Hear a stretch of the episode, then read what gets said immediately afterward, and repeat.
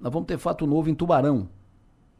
A eleição lá em Tubarão está uh, encaminhada, pelo menos até então, entre o Stênio Sorato, que é o candidato forte uh, pelas circunstâncias, e uma outra candidatura do grupo do qual faz parte o ex-governador Moisés, faz parte o ex-prefeito Ponticelli, uh, que pode ser o prefeito de Pedras Grandes. A eleição até então estava assim. Agora pode ter um fato novo entrando pelo meio, um candidato do Partido Novo que, que deve um empresário deve ser lançado candidato a prefeito pelo Partido Novo. Está na, na linha conosco o presidente do PL de Tubarão, Ian Mota.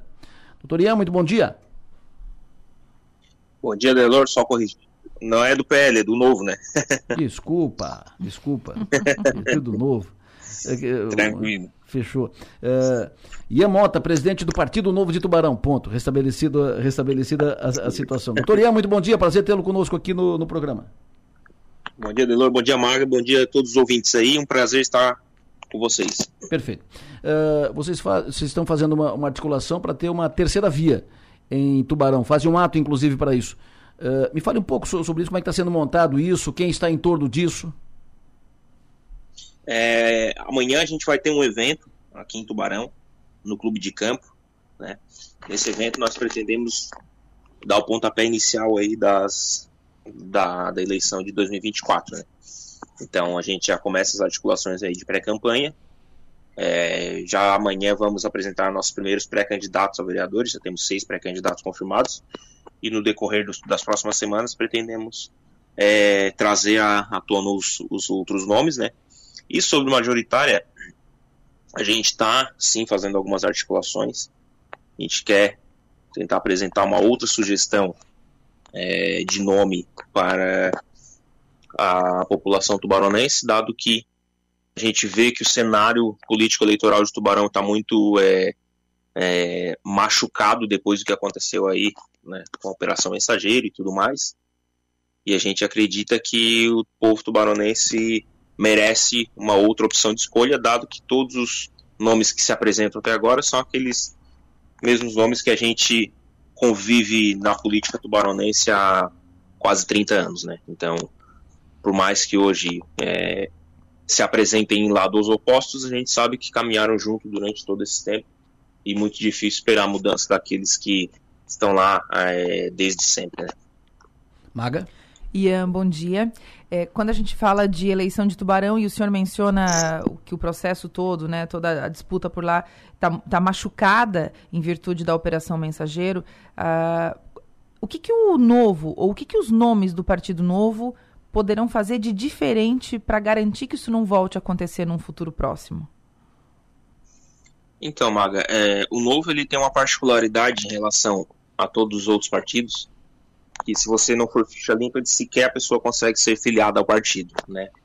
E o novo ele traz aquele é, leque de propostas que a gente já está habituado, que conversa diretamente com a necessidade do povo, não só tubaronense, mas acho que do brasileiro em geral, de desburocratização, de redução da máquina, redução de impostos, né?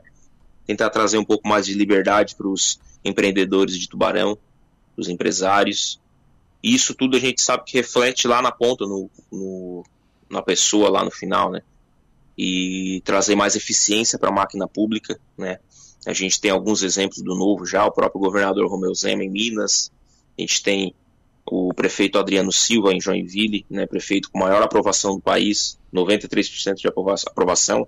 Se conseguir 93% de aprovação numa cidade com mais de 700 mil habitantes como é Joinville, eu acho que é é um sintoma de que dá para fazer, né? Então é esse é isso que o novo se propõe, né? Se propõe a trazer eficiência, né? E, e eficácia para a coisa pública e lutar sempre pela liberdade é, dos empreendedores e da sociedade em geral. Uh, vocês fazem amanhã esse ato. Uh, o empresário que vocês estão conversando e articulando para ser lançado candidato a prefeito estará presente? A gente ainda vai confirmar essa a presença dele ou não, né? Pretendemos sim que, que estejam presentes, é porque não é um nome só, na verdade são ou são mais de um é, é mais de um nome que a gente está articulando, que a gente está conversando, porque é um projeto, né? A gente está um projeto, a gente está montando plano de governo e tudo, porque a gente acredita que é algo que precisa ser um pouco mais robusto do que simplesmente termos um nome que encabece algumas pautas, né? A gente quer de fato entregar uma opção para Tubarão que seja viável não só politicamente, mas que o pessoal olhe e pense, não, realmente é um projeto viável e eu quero isso para minha cidade, né? E a gente tem alguns nomes então que a gente está conversando.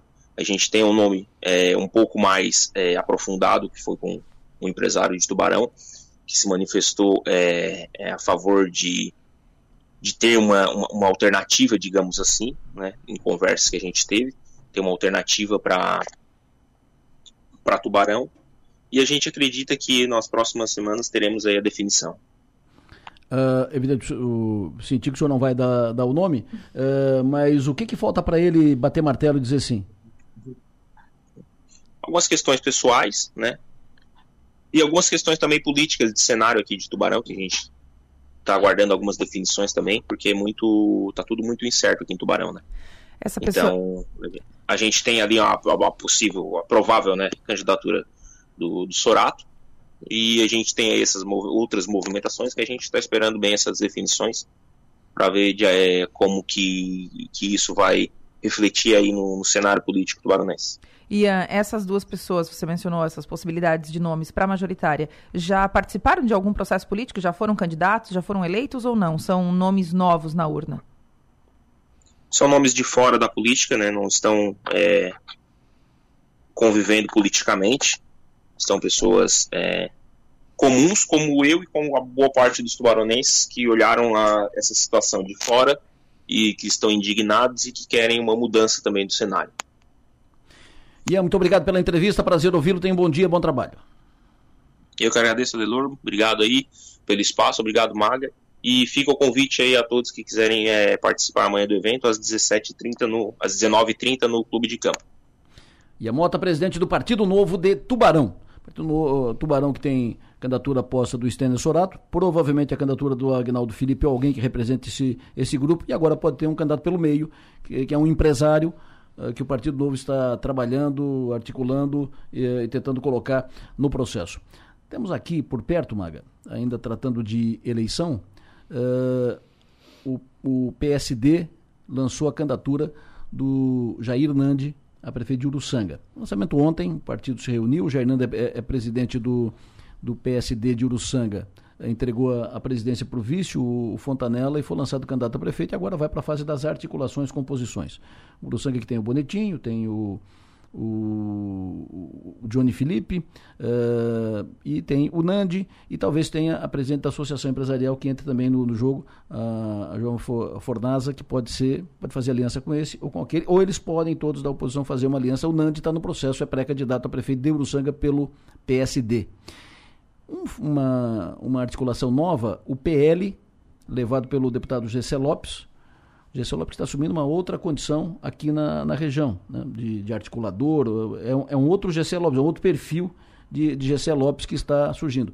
O Gessé fez um entendimento, encaminhou um entendimento com o progressista de Tubarão, conversou ontem com o prefeito Noi Coral, com o vice Eduardo Guolo, e está indicando, está encaminhando a indicação do vice por Eduardo Golo na disputa da prefeitura de Morro da Fumaça. Eduardo Golo, que é o atual vice-prefeito candidato a prefeito, que pode ter como vice o Luciano Formentim, que é ligado ao GCE e ligado ao Daniel Freitas. Seria essa articulação está posta, encaminhada para Morro da Fumaça.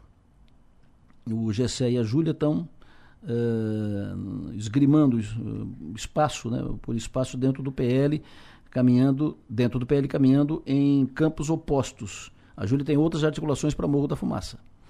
E o que nós poderemos ter aqui na, na região nos próximos dias, de fato novo, é um empresário que pode ser lançado candidato a prefeito. Nesse espaço, nesse vácuo aberto, que pode ser aberto, nesse espaço que está aí, uh, ora ocupado pelo Guide, ora ocupado pela Júlia Zanata, o Guide, o Ricardo Guide, né? Hora ocupado pelo Ricardo Guide, hora ocupado pela Júlia Zanata, hora pensa aqui e tal. É, nessa, se o Guide não for candidato a prefeito pelo PL, né? É, esse espaço, um empresário de Criciúma pode ser o nome para ocupar esse espaço, numa articulação liderada, capitaneada pelo deputado Daniel Freitas. É uma novidade que pode surgir nos próximos dias. Há conversas avançadas sobre isso. Com relação à articulação do PL, Adelor, e falando especificamente do deputado Gessé Lopes e da deputada Julia Zanata, a gente observa que eles estão em campos opostos em várias cidades aqui, né? Isso. Balneário Rincão, teve aquele, aquele trelelê recentemente, que acabou virando uma polêmica bem grande envolvendo os posicionamentos. A, a Júlia não concorda com a indicação daquele pré-candidato a prefeito, é um pré-candidato apoiado pelo GCE, enfim, a gente percebe que aonde, aonde um está, o outro está no lado oposto. Né? Então, estão tendo essa, essa, essa, briga interna. E isso reflete em todas as articulações, vai refletir em Criciúma também, certamente.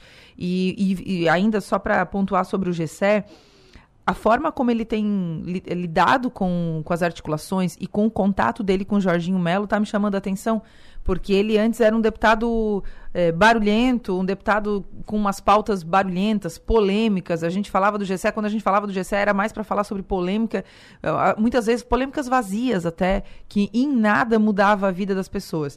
Agora a gente observa um, um outro GCE, né? Tem o GCE de rede social, que continua lá fazendo as publicações dele, arrumando as polêmicas dele, mas quando a gente trata de partido especificamente, ele está ele tá correndo o trecho né? Tá aqui, tá ali, tá em Ursanga, tá em Morro da Fumaça, tá em Criciúma, tá levando o prefeito de Cocal para ter uma agenda com o governador, então ele tá num outro momento é, político, um outro momento da sua função pública. Outro jeito né? de fazer mandato. Um outro jeito de fazer mandato. E o PL, essa novela, né? Até eu ri, porque sábado fui almoçar num restaurante aqui no centro de Criciúma. eu tava com o prato. Assim que eu servi a primeira colher de, de, de salada, o garçom veio e falou assim: Ô Maga, o Guide vai ser candidato pelo PL. eu olhei para a pessoa e achei que era, que era uma brincadeira, que era uma piadinha, né? Porque a gente recebe tanto essa pergunta. Eu olhei, aí ele disse: Não, é sério que a gente falou disso lá na casa do meu cunhado. eu falei: Tá bom. Então, para te ver como o assunto está muito na rua. Mas é, é aquele negócio, é. né? Se, se, não, se não sair de cima da, da moita ali, alguém vai ocupar, né? Então. Olha, até os paralelepípedos perguntam. Então, per... Só falam disso. Deputado Bruno Souza, ex-deputado estadual, foi candidato a deputado federal, suplente de deputado federal. Bruno Souza, muito bom dia. Bom dia, bom dia, é um prazer falar com vocês novamente. Prazer te ouvir, muito obrigado pela tua atenção.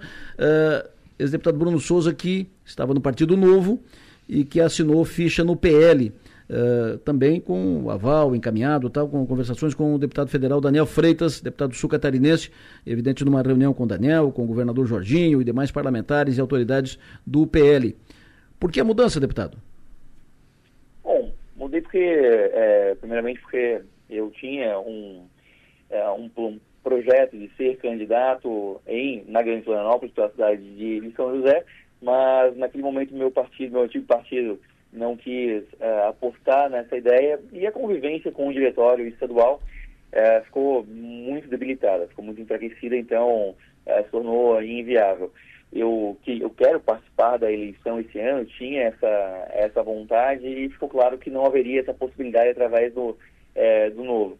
Então, comecei a, enfim, considerar os outros convites que eu já havia recebido e resolvi aceitar o convite daquele partido que, na minha opinião, se enquadrava mais próximo das minhas convicções, porque mudo de partido, mas as minhas convicções continuam as mesmas. Então, aceitei o convite do, é, do PL e agora inicio um novo projeto. O senhor será candidato a prefeito de São José? É, não, então, em, em São José, esse projeto já no PL já estava ocupado, então agora nós estamos construindo alguma alternativa para Florianópolis. O senhor será candidato a prefeito de Florianópolis, então? Bom, iremos construir, uh, estamos construindo a candidatura aqui ou uma participação na candidatura uh, do próprio uh, prefeito. Nós não sabemos ainda o que será feito.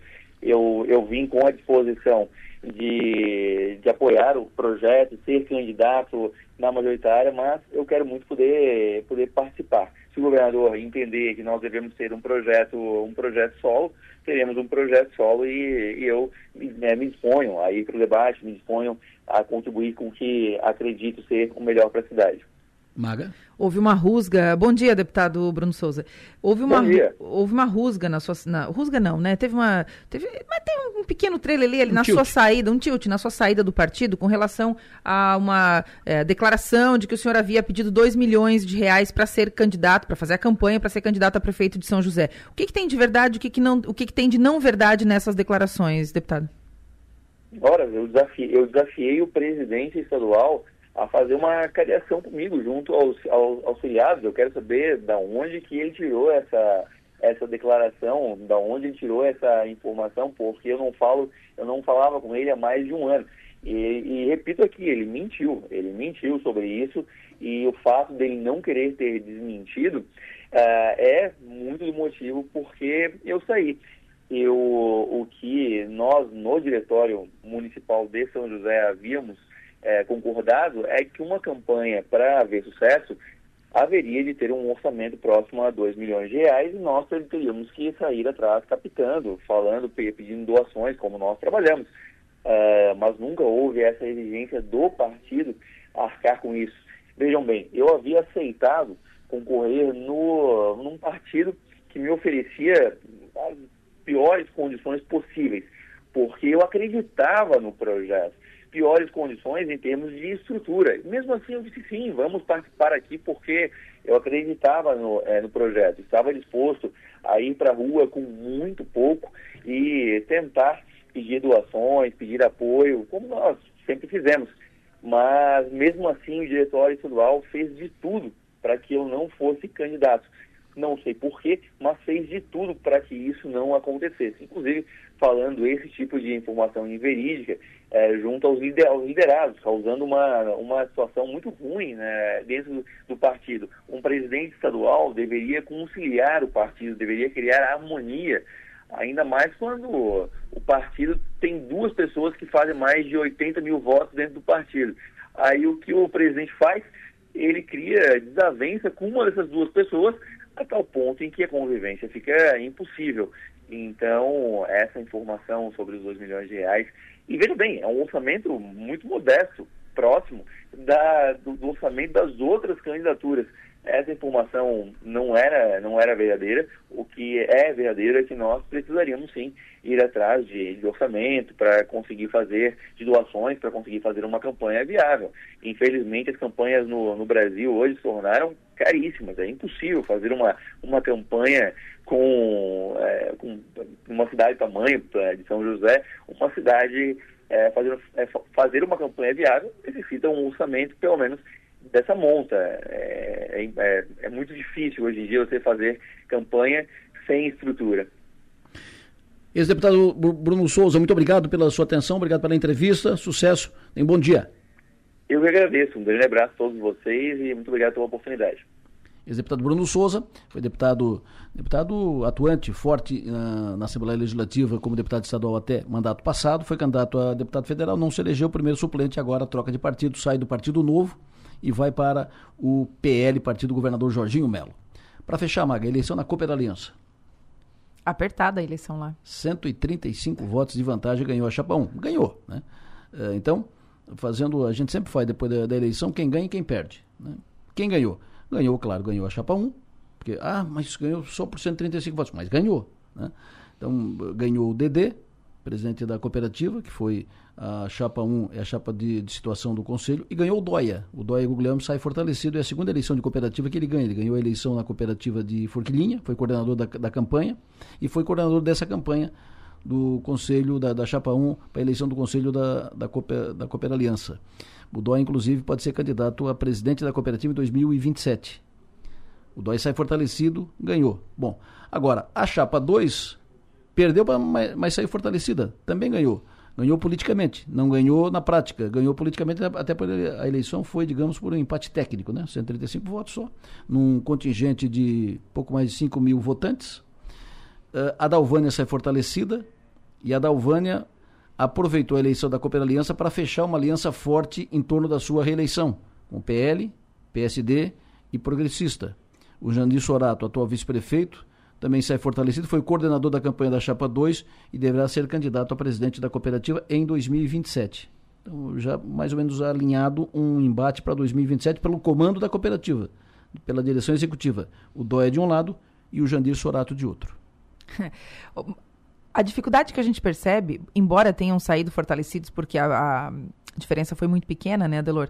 Mas os prefeitos que se envolvem nessas eleições têm, têm alguma dificuldade de, de, né, de conseguir é, vincular as duas coisas. Os associados parecem ter muito claro na sua cabeça que uma coisa é uma coisa, outra coisa é outra coisa. Hum. O, a articulação funciona, é, obviamente, puxa voto, é importante, mas não é uma conta liquidada. Não é algo. É, não é morro abaixo, né? É, um, é interessante observar isso, porque aconteceu isso em Forquilinha, embora a diferença tenha sido pequena em Sara, aconteceu em Sara também, a chapa apoiada pela prefeita, que, que tem uma aprovação muito grande, muito forte, dá uma margem larga para ela de, de tranquilidade para a reeleição, mas não refletiu lá efetivamente no voto na cooperativa. Eu acho isso interessante de se, de se observar do ponto de vista político, por não ser um voto obrigatório. É voto. A pessoa vai porque ela quer, né? Se ela não quer, ela não vai, tá tudo certo.